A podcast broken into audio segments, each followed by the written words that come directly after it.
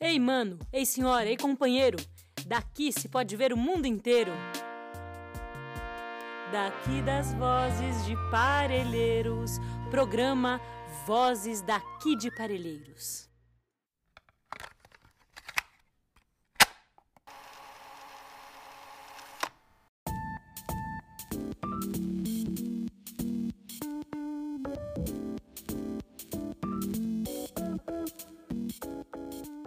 Através da leitura que a gente consegue se perceber cidadão e, e, perceber que nós temos uma voz e que essa voz precisa ser ouvida e que a gente precisa lutar e aí lutar não sozinho, mas lutar em rede. Ou seja, é o exercício da formação contínua da, da, da cidadania, do direito à leitura, que se expressa tanto na educação formal quanto em todas as expressões da cultura manter a chama da, da organização da sociedade civil, tá? Porque é ela que dá brilho para coisa, que colore, que mostra a diversidade e que torna esse plano possível. Né?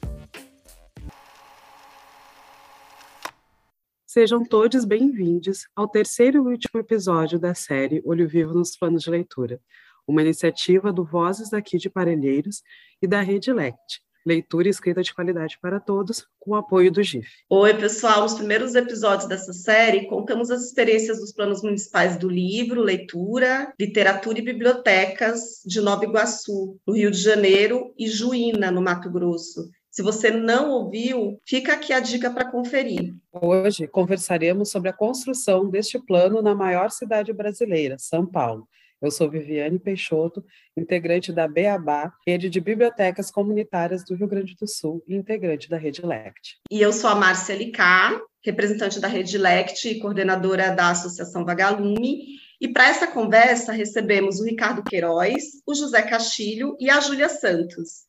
Ricardo, Castilho e Júlia, gratidão pela presença de vocês. E antes de tudo, a gente quer que vocês se apresentem um pouco para a gente.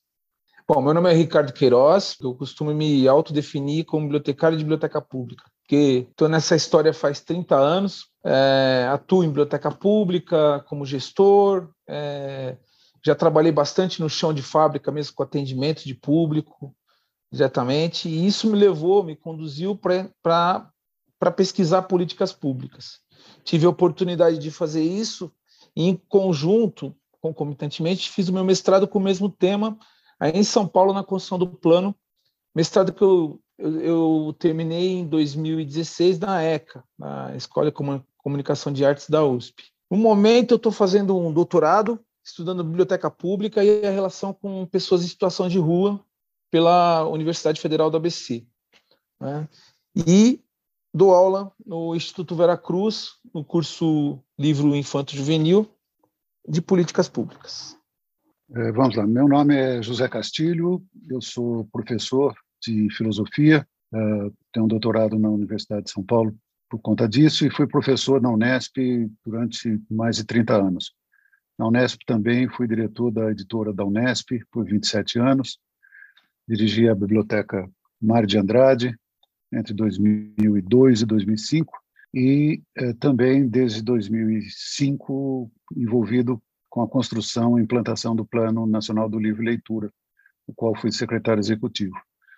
Ou seja, minha vida toda esteve ligada em volta dos livros, inicialmente como leitor, depois como professor, depois na atividade é, bibliotecária, junto com os bibliotecários, porque não sou bibliotecário, e, de, e na sequência na implantação de políticas públicas é, ligadas ao Plano Nacional do Livro e Leitura. Também estive por entidades do editoriais acadêmicas, como a Associação Brasileira das Editoras Universitárias, Associação Latino-Americana, e estamos todos nessa, no livro, na leitura, na literatura e na biblioteca. Olá a todos e todas e todos.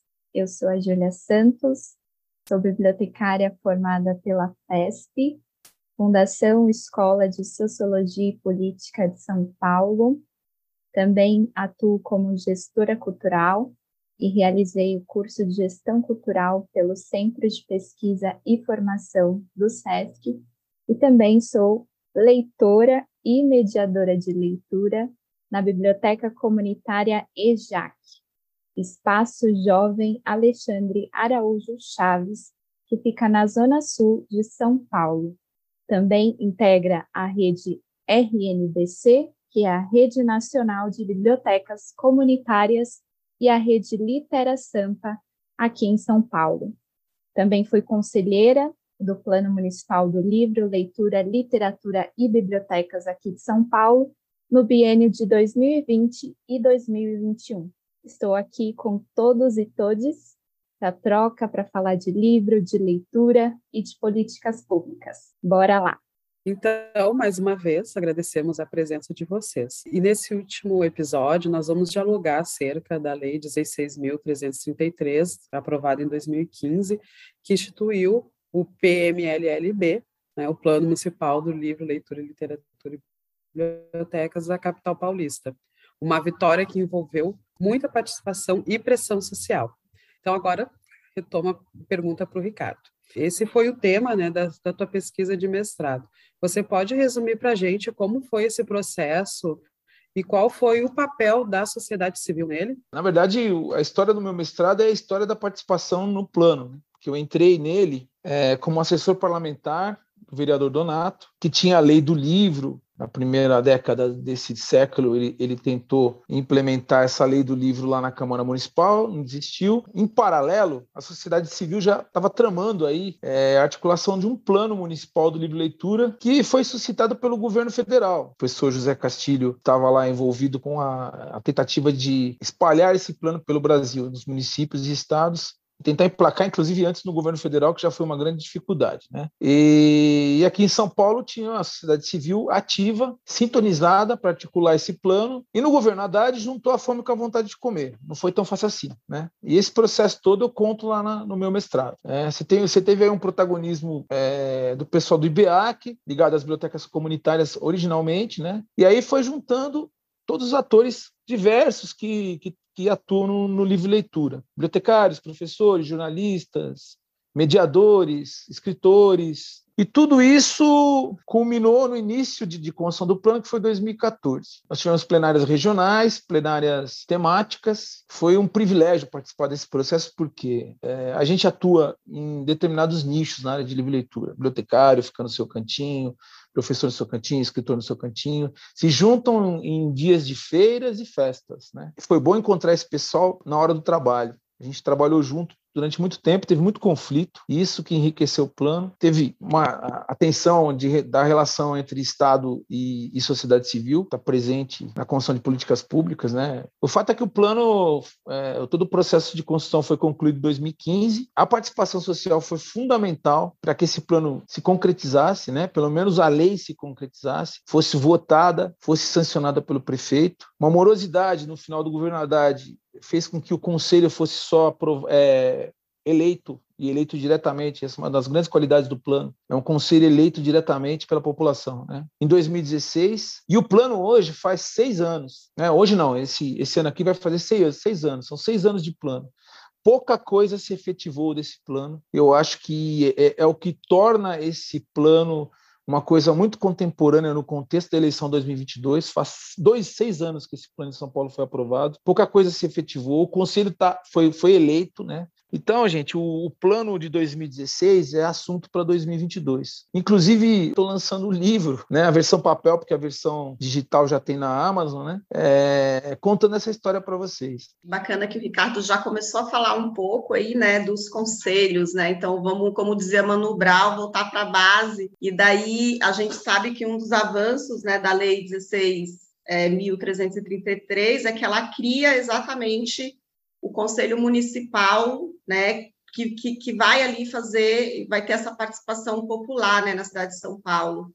Então, essa pergunta para o Castilho, por que, que é tão importante que todas as cidades brasileiras também tenham os conselhos, né, para poder ter essa participação da sociedade civil é, nos planos, qual, e qual é, eu acho que muito importante também, a função dos conselhos.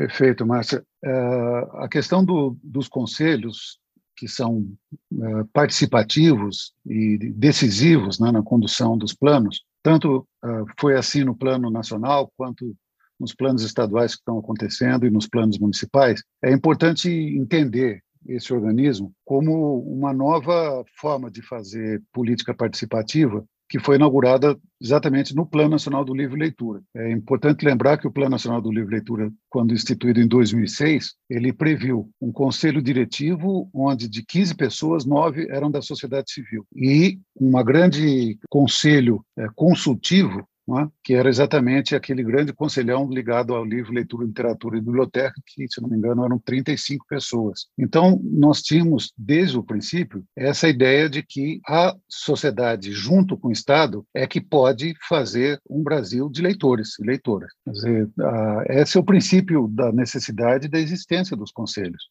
Você não está é, lá para ornamentar, não está lá para chancelar, não está lá apenas para criticar mas é para fazer acontecer. E ele dá fundamento e dá realidade a, essa, a esse alicerce, né? que é o, o, o, alicerce de todos os planos que nós temos feito, tanto nacional até o município, né? que é Estado e sociedade, junto com outro alicerce, que é educação e cultura. Dizer, se nós não tivermos esses alicerces para, sobre eles, né? erigirmos a, as reivindicações, as metas, os objetivos, fica muito difícil. Então, o Conselho é a garantia, é o fundamento para debater, aprovar, encaminhar as resoluções do, do, do, Plano Municipal do Livro, Leitura e Literatura daqui da cidade de São Paulo, e assim como é praticamente em todas aquelas outras cidades e estados em que ele está sendo implantado o Castilho trouxe, né, a parte da importância do conselho. E então eu aproveito agora para chamar a Júlia, que foi conselheira, né, representando as bibliotecas comunitárias no biênio 2020 e 2021, para falar quais foram as conquistas nesse período e quais os desafios que permanecem para os atuais conselheiros que assumiram em fevereiro deste ano. Bom, então eu vou começar pelas conquistas, porque eu acredito que desafios nós temos muitos. Então, um dos principais é, das principais conquistas foi justamente a retomada da participação da sociedade civil e a eleição de novos conselheiros para atuação em 2020 e 2021, já que o primeiro conselho foi destituído, impossibilitando a participação da sociedade civil, e também a construção do regimento interno, que é um instrumento que orienta como esse conselho vai funcionar, como seus membros é, vão poder atuar dando é, diretrizes. Então, foi fundamental essa retomada, porque aí a gente conseguiu, nesses dois últimos anos, realmente ter um conselho do Plano Municipal do Livro, Leitura, Literaturas e Bibliotecas, e um conselho atuante. Então, outra conquista foi justamente a participação efetiva dos conselheiros, os representantes da sociedade civil, é, seja nas reuniões, seja em eventos, debates, diálogos e até mesmo em posicionamentos públicos. Então, vou dar um exemplo: nós tivemos aí recentemente é, sobre a taxação de livros. O Conselho foi lá, fez uma carta, uma manifestação. Então, nós estamos é, atentos. Então, assim, é muito importante que seja um conselho ativo. Além disso, é, a continuação também do conselho. Então, no final de 2020, nós tivemos uma nova eleição né, para atuação em 2022 e 2023. Então, esse novo conselho, que vai atuar esses dois anos, ele pegou já esse, essa estruturação, né, esse regimento interno, então consegue dar continuidade no papel é, de fiscalizar também, de orientar também e de apontar as necessidades, que a gente sabe que são muitas, para desenvolver o plano aqui na cidade. Né? Também quero trazer que na, nessa última eleição, nós tivemos de um local de votação, nós aumentamos para 10 locais de votação. Então, a gente descentralizou né, a votação, que antes era em uma biblioteca central, da cidade de São Paulo para outros locais de votação na, nas, nos diversos locais da nossa cidade, que é enorme, que é grande, que tem diversos territórios.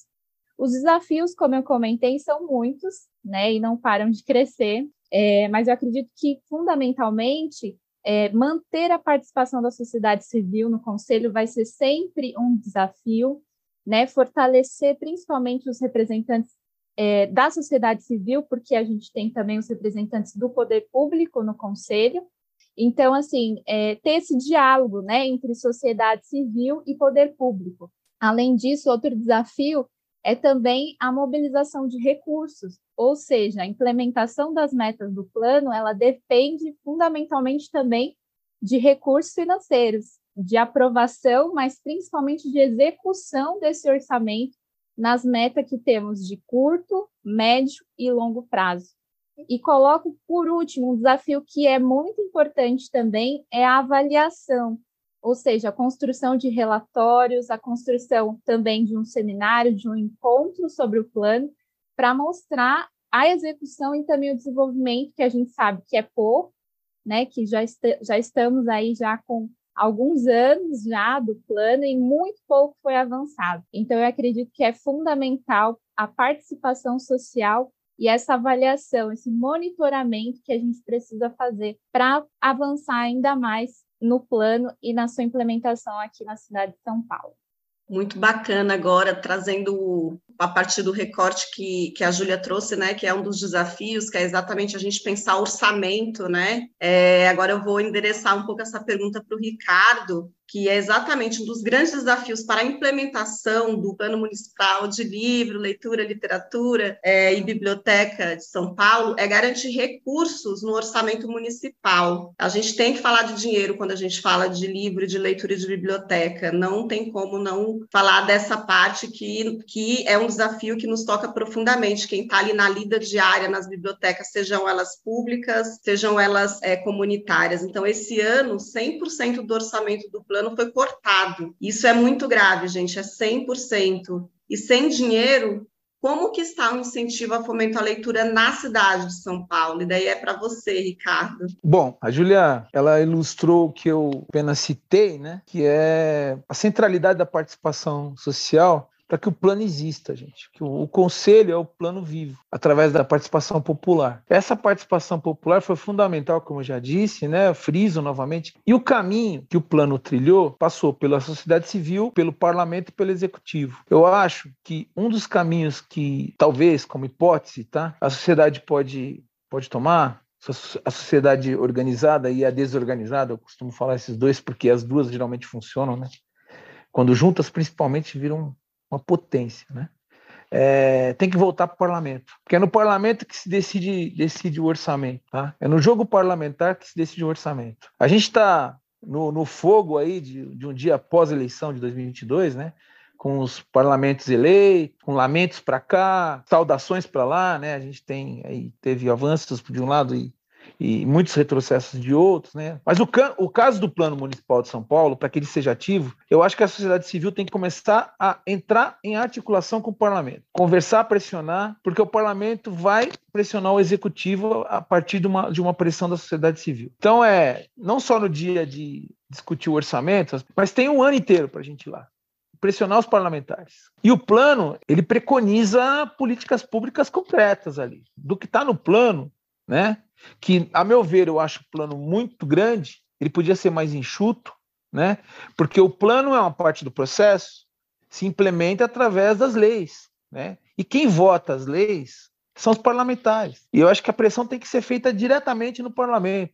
Conversar com os parlamentares, tentar pautar na, na Comissão de Educação e Cultura é, questões relacionadas ao plano. Eu acho que todo mundo da sociedade, sociedade civil bibliotecas comunitárias, o pessoal de públicas, esse movimento que tem pelas escolares aí que está forte, né, que precisa também chegar perto do parlamento, está chegando, já chegou algumas vezes, né, e outras coisas que estão invisibilizadas, né, as mais periféricas possível. E periférico é geográfico e é também temático.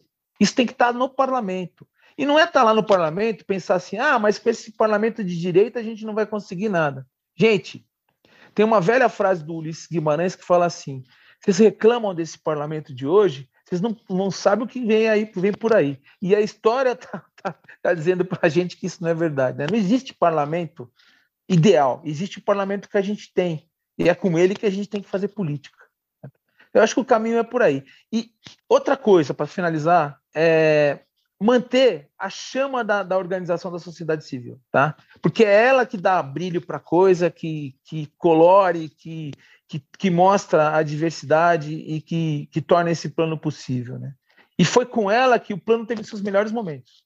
Uh, o Ricardo, então, trouxe essa questão que é muito importante, né, da, de nós fazermos a incidência política, né, no parlamento, e, e, e, trazendo essa questão da articulação, daí me vem uma pergunta para ti, Castilho, que é por que que entre as secretarias de educação e de cultura é tão difícil e necessária a implementação do plano? Então, Vivi, a, a questão da educação e cultura, o fato uh, de serem pensadas separadamente e agirem quase sempre separadamente, eu, do meu ponto de vista, é uma das deformidades da nossa tanto formação acadêmica quanto da nossa constituição eh, enquanto Estado, enquanto governo. É, vale dizer que ela não é a cultura e a educação separadas não é um problema apenas brasileiro. Isso é um problema internacional. A gente vê isso muitíssimo na América Latina, é? onde para o mesmo objeto, é? que é formar leitores, essas pastas sentam separados. Ah, eu participei do, do, do, início da construção do Plano Nacional do Livro e Leitura e acompanhando mais de 19 países da América Latina, quando fazíamos reuniões, não era incomum que viessem delegações de alguns países do nosso continente que vinham duas delegações separadas, representantes do Ministério da Cultura e representantes do Ministério da Educação, e sentavam inclusive na mesa de conversa separados, né? o mesmo país com a educação, e a, ou seja, era visível essa essa separação. É um, é um problema que aqui no Brasil, eu acredito que foi pensado em algum momento de juntá-las quando nós tínhamos o MEC. Né? Muita gente ainda não percebe a sigla do MEC. Né? A, a sigla ficou, mas, na verdade, o MEC é Ministério da Educação e Cultura. Como não seria mal de, de, de acontecer se nós tivéssemos outra configuração do Estado, etc, etc. Por enquanto, eu prefiro também Ministério da Cultura e Ministério da Educação. Mas que eles ajam juntos. E é isso que foi pensado. Né? Porque é impossível você formar leitores sem pensar, obviamente, a questão da alfabetização, a questão da decifração dos caracteres, por chamar de outra forma, né? e a maneira como você vai trabalhar isso da formação da, do, do, do, do leitor e da leitura. Agora, a concepção de educação e cultura precisariam ser transformadas. Né? Quer dizer, a própria ideia de de formação do indivíduo, de formação da, da, da cidadania, há muito tempo já no Brasil está sendo trocado por treinamento das pessoas, né? Você, ao invés de formar, você treina. Então, esse tipo de, de, de coisa de, é, é, que dá as bases de uma filosofia da educação que, felizmente, a grande parte de professores e pedagogos que, que, que, trabalham contra isso, mas em maior parte da, da, da, das vezes o que a gente vê é muito mais treinamento do que, do que formação. Dito isso, portanto, o problema de fundo, né, ah, nós não podemos em nenhum momento ah, abrir mão da ideia de que educação e cultura são binômios que precisam caminhar juntos na formação de leitores. E por que, que eles precisam formar juntos? Hoje, está muito na moda se falar, por exemplo, de educação continua, ah, continuada, educação ao longo da vida, etc, etc. Aonde vai acontecer isso? Não será na escola formal, não será na educação formal, que tem um tempo para acontecer na vida das pessoas. É? E nem todo mundo, depois de adulto, pode voltar para a escola para fazer um curso. Então, quando a gente fala de educação continuada, nós estamos falando, na verdade, de uma educação que virá nos ah, aparatos, nos aparelhos culturais que a população tiver. Será nas bibliotecas, serão nos centros comunitários, será em todos os apoios que a cultura fornece e tem condições de fornecer para a sociedade. Então, mesmo do ponto de vista prático, é fundamental que a gente pense que se nós queremos formar leitores de todas as faixas, de todas as idades, de todos os momentos, e que isso é um trabalho contínuo, e a gente sabe disso, você não forma leitor e abandona o leitor, né?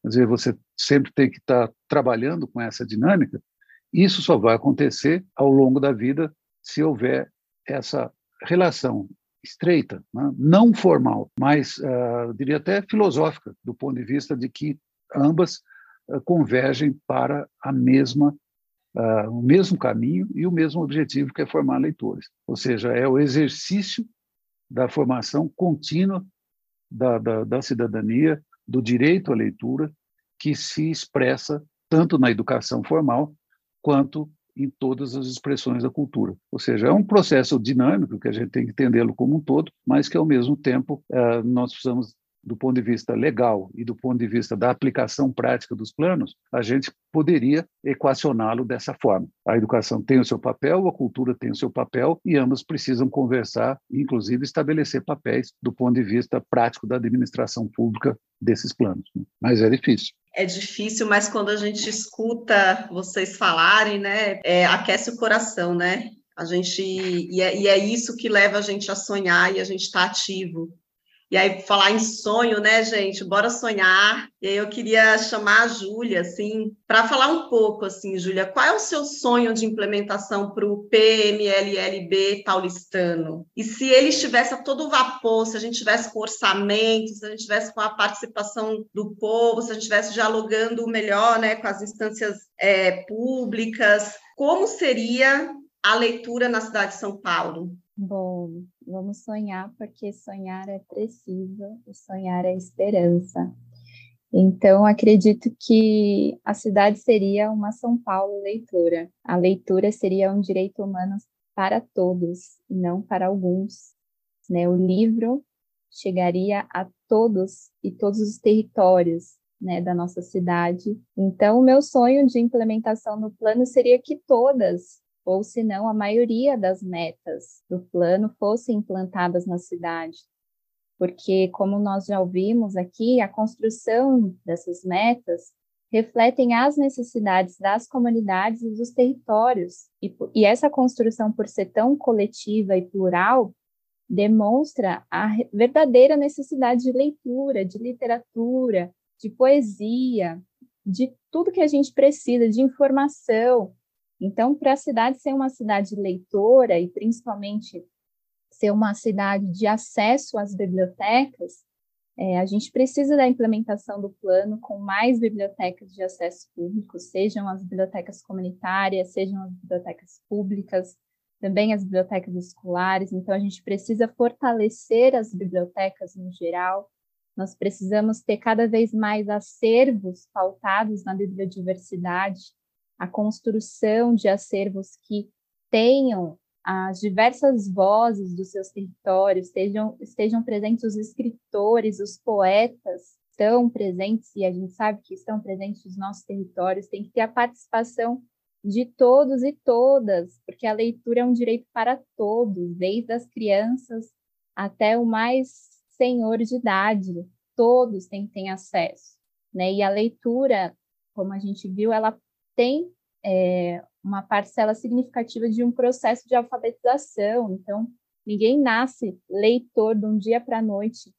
O leitor é uma construção, nós somos leitores. Cada vez mais nós vamos construindo a nossa leitura de mundo, a nossa leitura de vida, nós vamos construindo as nossas escolhas, e é através da leitura, é através da informação que a gente consegue. E a gente precisa, então, ter a implementação dessas metas e essa democratização do acesso, porque o livro precisa chegar na mão daquela pessoa que não tem condição de comprar um livro. Né? Ela precisa chegar na mão daquela pessoa que não precisa escolher se ela vai comprar um livro ou se ela vai comprar um arroz, né? Então ela o livro precisa chegar na mão de todos, né? E principalmente das crianças, né? E quando a gente fala de formação de leitores, também a primeira infância, a gente tem que ter um olhar essencial né, para pra, as nossas crianças, para os nossos jovens. Então, meu sonho é esse, que o direito à leitura seja para todos e que essa, a cidade de São Paulo seja uma cidade de leitura. Então, né, depois de nós escutarmos a Júlia falando sobre o sonho né, de uma São Paulo leitora, eu queria chamar o Ricardo para falar sobre esses anos né, em que de implementação do PMLLB. Então, apesar dos desafios a serem superados, né, essa experiência ela pode inspirar e contribuir com o processo de elaboração dos planos em outras cidades? Bom, como eu disse é, de início, é, o plano é a cara da participação social. Ele é a confirmação que só existe um plano que tem a possibilidade de, de fazer tudo isso que Castilho preconiza, é, Júlia preconiza e que tenho certeza está na cabeça de todo mundo em sonhos, é, depende da participação social, depende das pessoas. E sim, o plano de São Paulo ele é um, ele é um exemplo a ser seguido no, na, é, quando você capta a energia.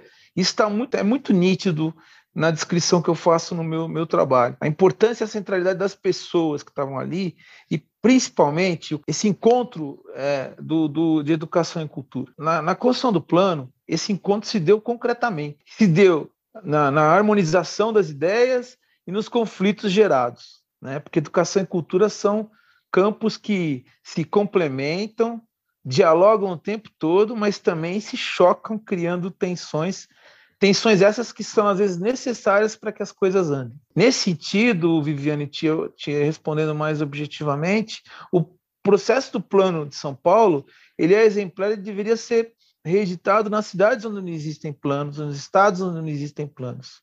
Mas a gente tem que ter em mente toda a força que a gente puder tirar de dentro, de que esses planos sejam efetivamente implementados, que não virem um papel, porque tem uma coisa assim bonita, eu ouço muito isso de, em, em, gestões públicas né, de municípios, né? Nós queremos ter o plano. Aí a pergunta seguinte é assim: o que, que vocês vão fazer com esse plano?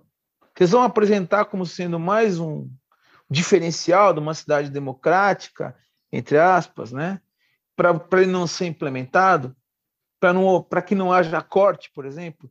Pós-pandemia, você teve nos municípios cortes de orçamento absurdos, porque os municípios são, principalmente os mais ricos, São Bernardo é um caso onde eu atuo, né, São Paulo, estão em superávit. Eu não consigo entender por que corta esses recursos. Não tem explicação técnica, orçamentária e não tem explicação política. Na verdade, tem explicação política, mas ela não é explicitada é precarizar e rebaixar cada vez mais o orçamento público da, da área, das áreas sociais, da área de educação, de saúde, de cultura.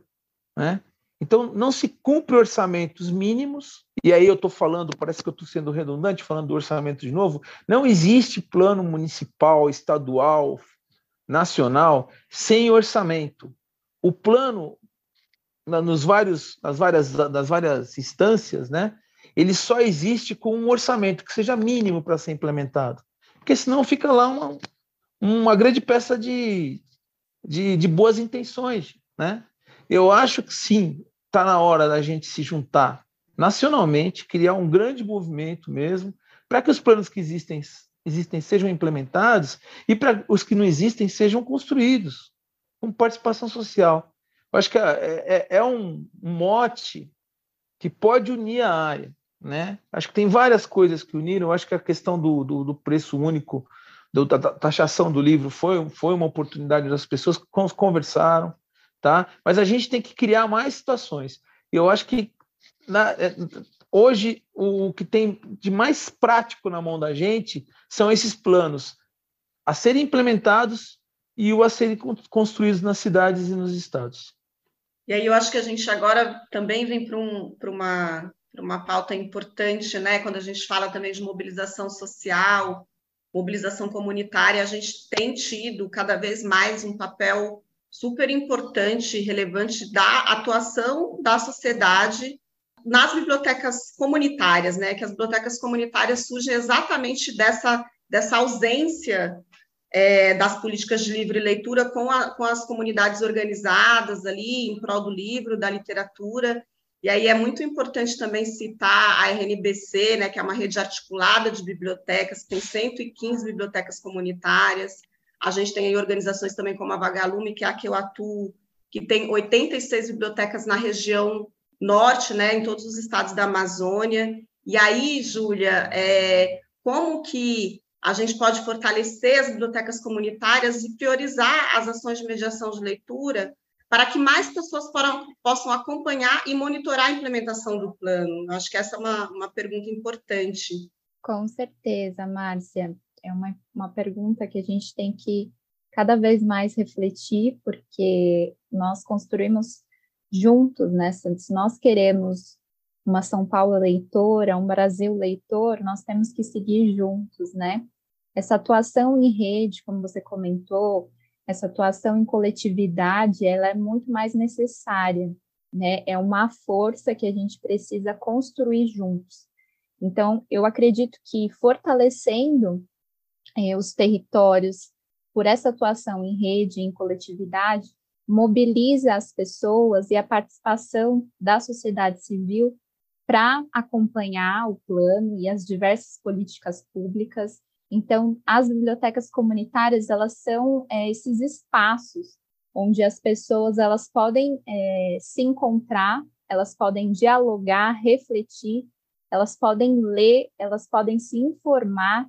Então, quando a gente tem uma biblioteca comunitária com um acervo pautado na bibliodiversidade, pautado em informações, ela consegue ter conhecimento e ela consegue perceber quais os melhores caminhos, ela consegue propor novas soluções. Então, é muito interessante quando a gente vê a atuação das bibliotecas comunitárias, principalmente na incidência política, porque através das necessidades que aquele território apresenta, as pessoas vão mostrando o que elas querem, o que elas precisam, o que elas sonham. E através disso, dessas necessidades, é que são construídas nossas políticas públicas. É assim que nós vamos construir cada vez mais leitores e leitoras. Então, são espaços, e a gente precisa cada vez mais ter também a formação de mediadores de leitura, para que todos nós possamos atuar nessa mediação, possamos é, direcionar as pessoas para que elas possam ó, conhecer, para que elas possam se informar. Então, eu acredito, e até hoje, atuando na, na biblioteca comunitária já, que eu vejo o potencial de conhecimento e construção que as pessoas têm ao contato com as bibliotecas comunitárias, em contato com a leitura, em contato com a literatura, né? Então, com a poesia e com as diversas formas de literatura que a gente tem. É através da leitura que a gente consegue se perceber cidadão e, e perceber que nós temos uma voz e que essa voz precisa ser ouvida, e que a gente precisa lutar, e aí lutar não sozinho, mas lutar em rede. Então é muito importante e só assim, né, nós vamos ter mais pessoas e o apoio, né, como a gente comenta aqui mais uma vez, vale reforçar, né, o apoio da sociedade para que o plano seja efetivado.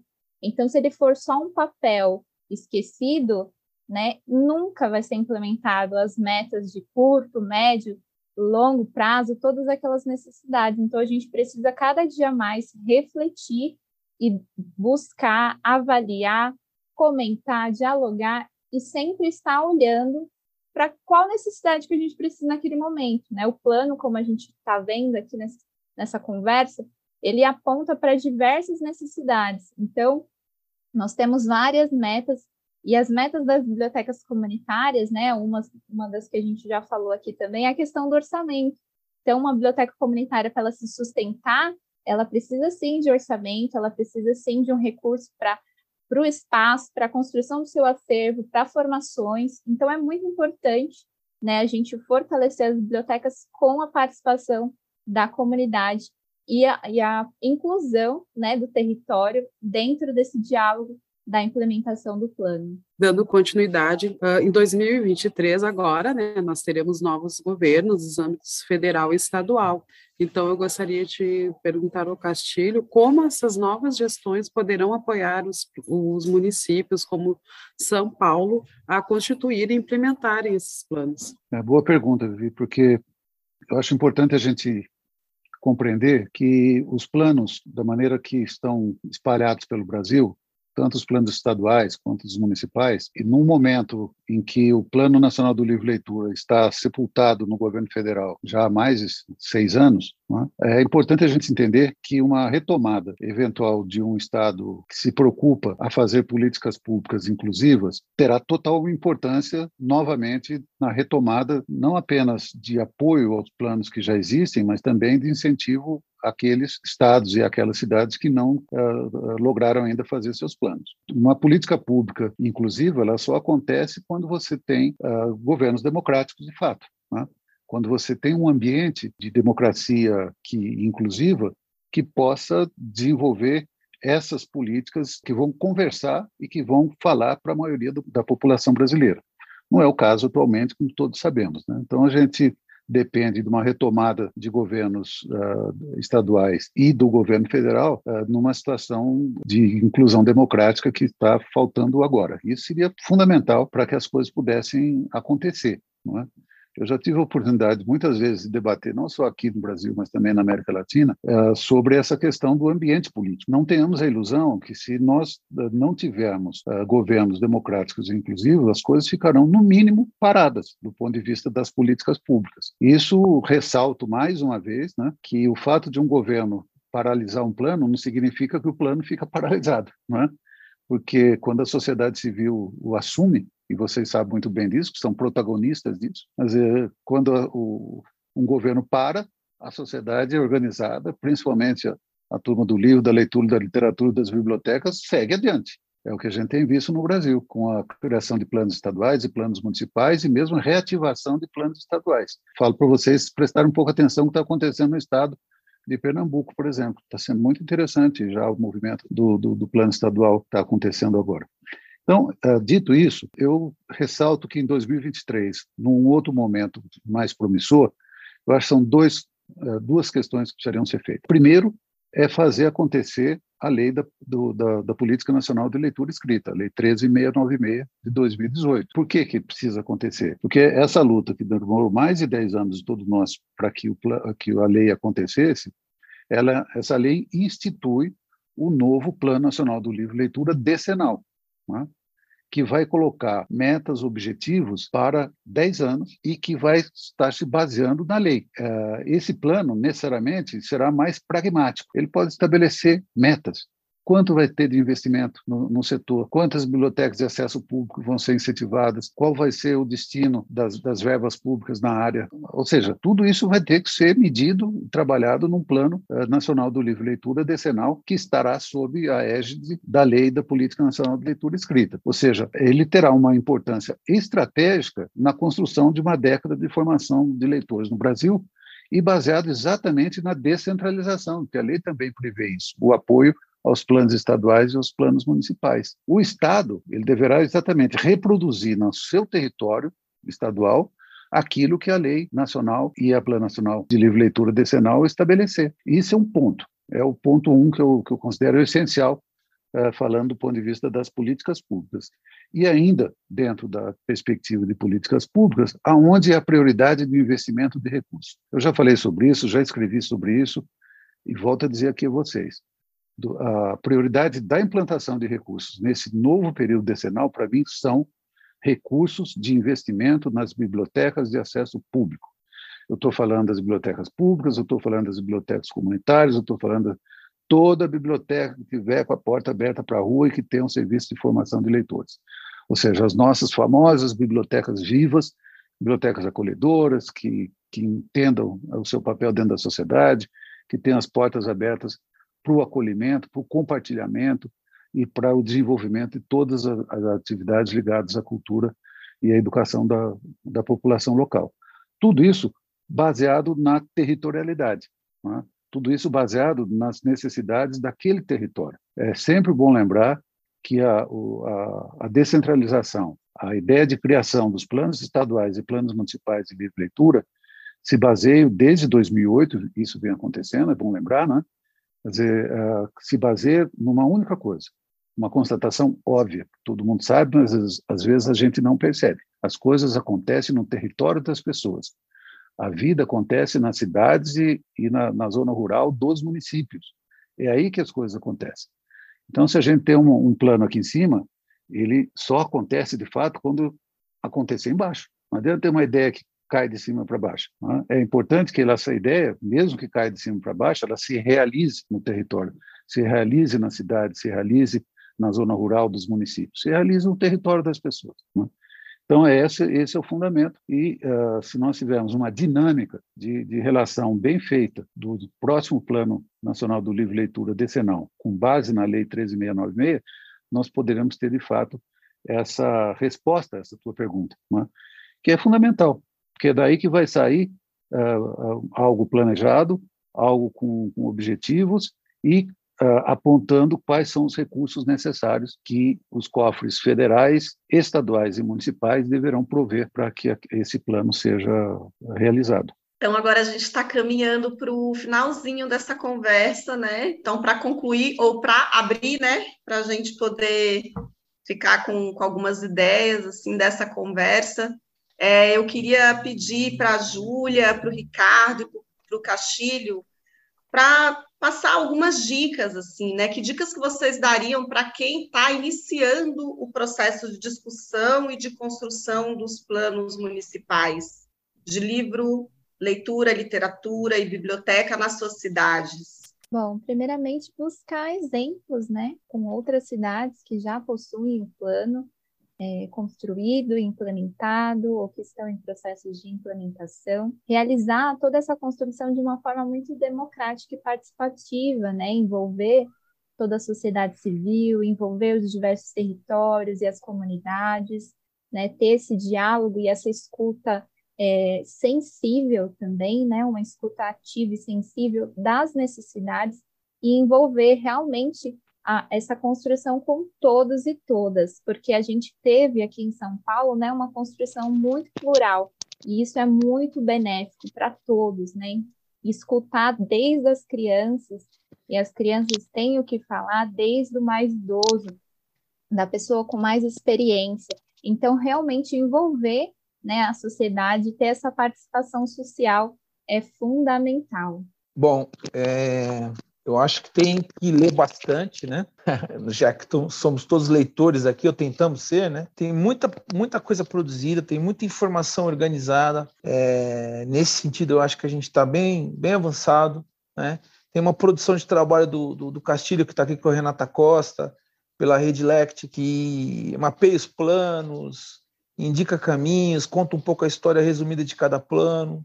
Tem o meu livro que vai sair, queira Deus aí o, o, mês que vem, né? Contando a história do Plano de São Paulo, mas tem trabalho acadêmico também. Tem alguns assuntos que são candentes para nossa área. A, a Júlia é, é, citou, aqui o, o, a questão da bibliodiversidade, que é muito falada e pouco conhecida. A própria Júlia tem um artigo muito bacana, se procurar no Google por Júlia Santos, Bibliodiversidade, eu indico porque é muito bem escrito, dá boas dicas, é uma referência, tem muito pouca produção né, sobre bibliodiversidade, né? E, principalmente, eu acho que o mais importante, gente, é encontrar as pessoas. A gente começou aqui falando de participação social. A participação social preconiza encontrar as pessoas, conversar com as pessoas, olhar no olho. Então é ler, ler, conversar com as pessoas, encontrar as pessoas e não encontrar só aquelas pessoas que pensam igual a gente.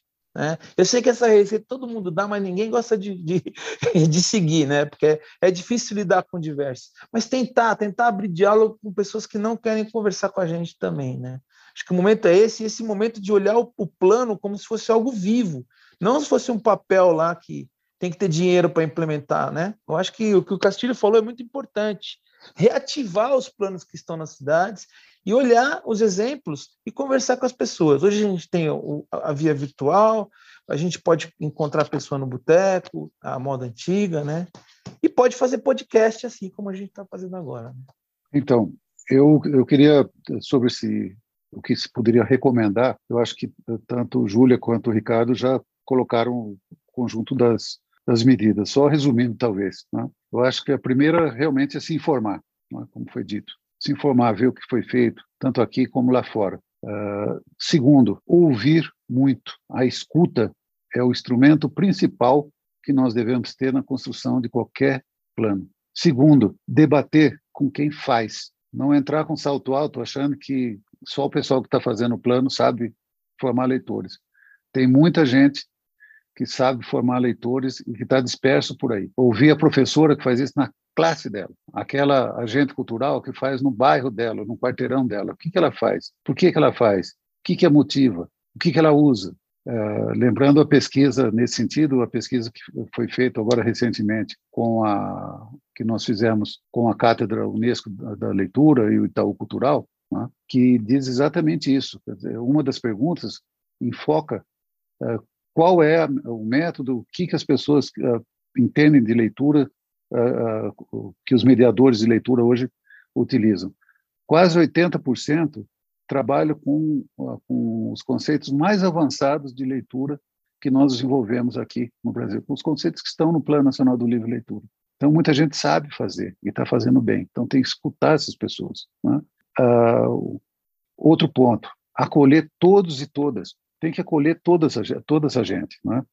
e aprovar os resultados uh, propostos pela maioria, aprovados pela maioria. Tem que ser um ambiente também de construção democrática. Não é uma somatória, é uma síntese, né? porque um plano também tem que ter objetividade. Então, a maioria, quem achar que sobre aqueles determinados pontos a maioria venceu, que isso vá para frente. Né?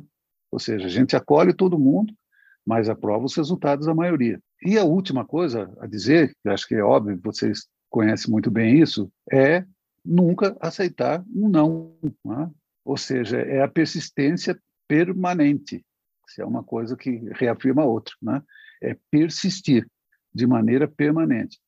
Porque não é uma questão fácil, não é uma questão óbvia para as pessoas e nem para as autoridades públicas, mesmo dentro da área da cultura e da educação. Então, é seguir com teimosia, com argumentos e seguir, sempre, persistindo. Eu acho que é por aí. Então, gostaríamos de agradecer a presença do Castilho, da Júlia, do Ricardo, pelas considerações finais tão importantes para a vida. Né? Márcia, pela mediação, junto a mim, no nosso último episódio da série Olho Vivo nos planos de leitura. Muito obrigada também, Vivi. Foi um prazer estar aqui nessa conversa tão importante e necessária neste momento né, que a gente está vivendo do país. Obrigada, Júlia, Ricardo, Castilho. E para quem se interessar, deixaremos disponível na descrição o link para acessar o documento da, na íntegra do PMLLB da cidade de São Paulo e o primeiro e o segundo episódio dessa série. Muito obrigada.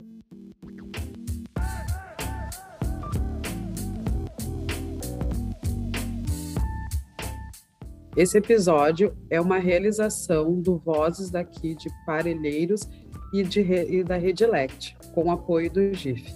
Conheça a Redilect acessando o site redilect.org.br.